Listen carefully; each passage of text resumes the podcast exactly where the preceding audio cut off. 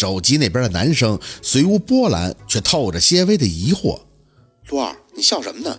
你们俩刚才聊什么了？宝四的脸腾的就红了，赶紧咳了一下嗓子。那个秦森，我没跟他聊什么，我是要找你的，有事要问你。你以后你这手机可得自己随身揣好了，那是能让别人随随便便接的吗？找我？什么事儿？看看，这才叫正儿八经的说话嘛。一来是直入正题，二来没那么些个冷热不均，会让人有分分钟感冒的不爽感。那个，你出去给人看事儿的话，一般价位是多少啊？就是驱邪什么的。他的声音在那边顿了几秒钟。我不出去给别人看的，况且我不做驱邪这些东西。怎么，你要看这些吗？这事儿，宝四还真不知道该怎么说。眼瞅着若君要出来了，赶紧忙着张口：“就是就是，你有时间吗？我想见见你，咱们俩见面聊成吗？”我一会儿可能要出门去外地，大概得等几天才能回来。你能简单说下你有什么事儿吗？不好说呀，那你得几天才能回来呀？我等你回来以后，咱们见面再说。那你等我电话吧，可以吗？可以，这个太可以了。宝四带着这么一丝丝讨好，连连的张口。那你先忙啊，回头等忙完了，务必给我来个电话，这事儿对我特别重要，真的。我先谢谢你了啊，你忙着，咱们回头见面聊。放下手机的同时，若君也开始喊他。宝四走了，出门打车。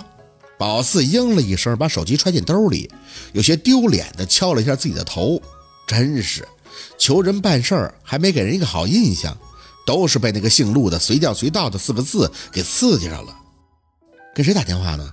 哦，我，哦，我一个同学。若君点下头，也没有多问，收好单据，带着宝四一起到外边抬手打车，眼神很无意的落到宝四的脖子上。你这项链。我爸的，宝四伸手摸了摸，他在我上次来陪我姥姥看病的时候就给我了，我还以为丢了呢，没想到又找到了。若君哦了一声，心事很重的叹气。哎，早上我跟你爸通电话了，我也跟他说了你要给我破这个美人参法术的事儿，他明显不相信能破，还跟我说什么大师阿赞这些，我听得太多了，也懒得跟他废话。反正我信你，宝四，我想你就是我的福星。压力又回来了，宝四扯着嘴角点头：“那是肯定的呀，妈，你放心，十四天以后我肯定能给你解决了。”若君抿着唇，很用力地搂了搂宝四的肩膀：“宝四，妈妈能有你这么个女儿，真是福气呀。”宝四默默地转脸看向他：“妈，其实爸爸对你付出很多，他是真的很爱你的，你难道就没？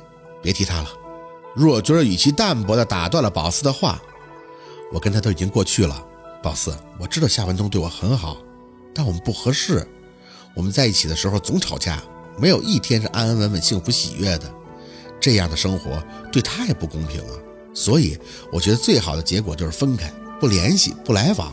我对他曾经的付出心存感激，但能做到的就是各自安好。宝四很仔细地看着他的脸，那双眼睛真的一点也看不出夏文东那张照片带出来的灵动。妈，你真的一点都不爱爸爸了吗？我不信。若君的眼神落到宝四的脸上，复杂的像是还未沥干苦水的抹布，湿湿哒哒的，拎不干，甩不清。宝四，感情的事你不懂，在不在一起是一回事儿，爱不爱又是另一回事儿。也就是说，爱却不能在一起吗？咬了咬牙，宝四吐出自己一直以来的疑惑：妈，其实我不懂。我爸是妇科医生，可当年生孩子为什么要一个人回老家让姥姥给接生呢？这么大的事儿，爸爸为什么？因为那时我们还没有结婚。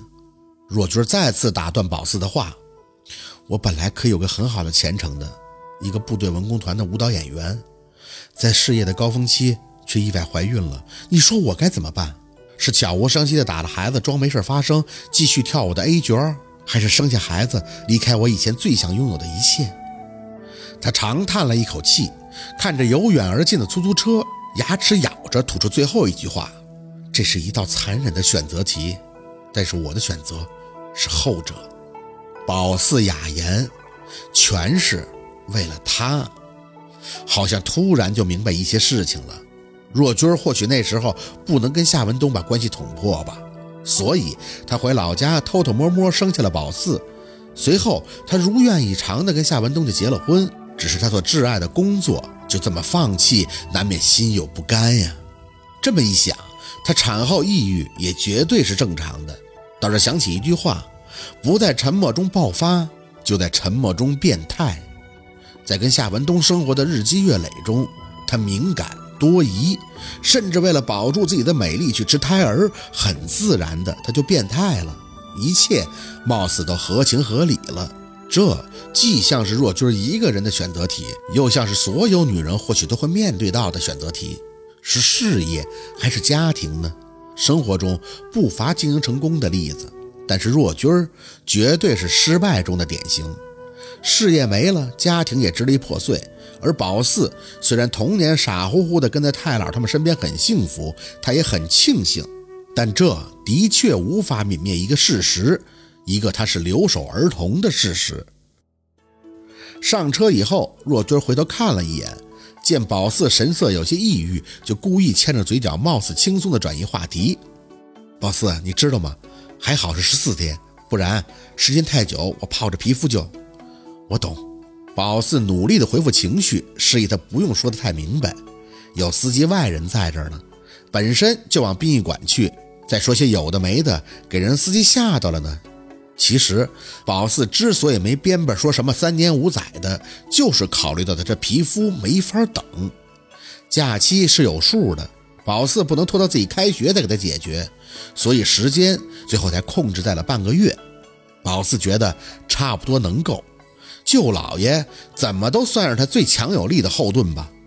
先等等秦森吧，他要是实在帮不上，或者是不想帮忙。那就回趟老家，是面见黑妈妈请仙，还是怎么着？再做打算。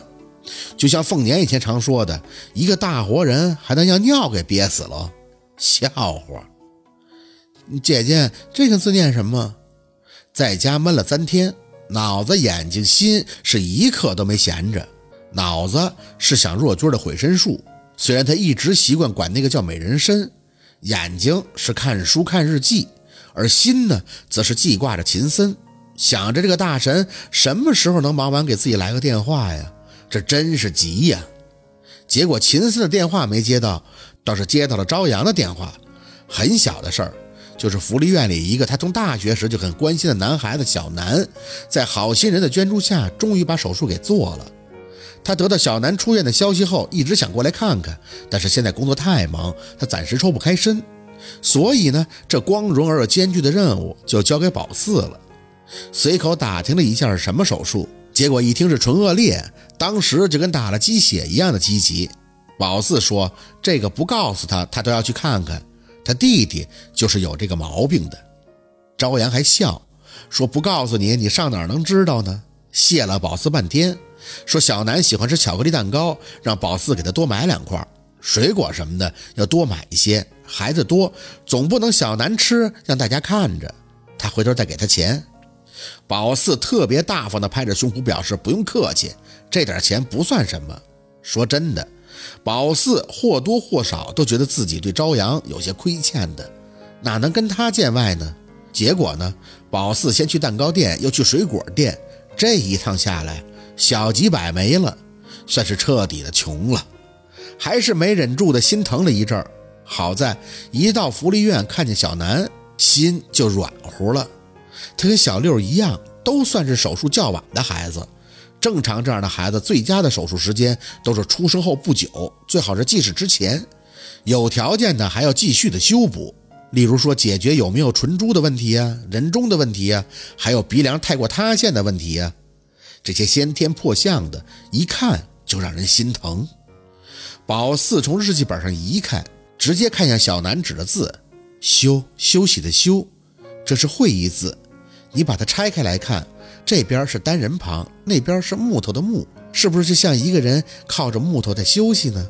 小南看着宝四笑，眼睛纯净无瑕，憨厚腼腆。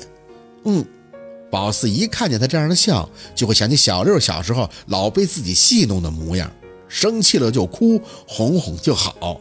现在想想，小六与那明月，一个扮他，一个扮若文，那都是老天爷给薛家最好的礼物。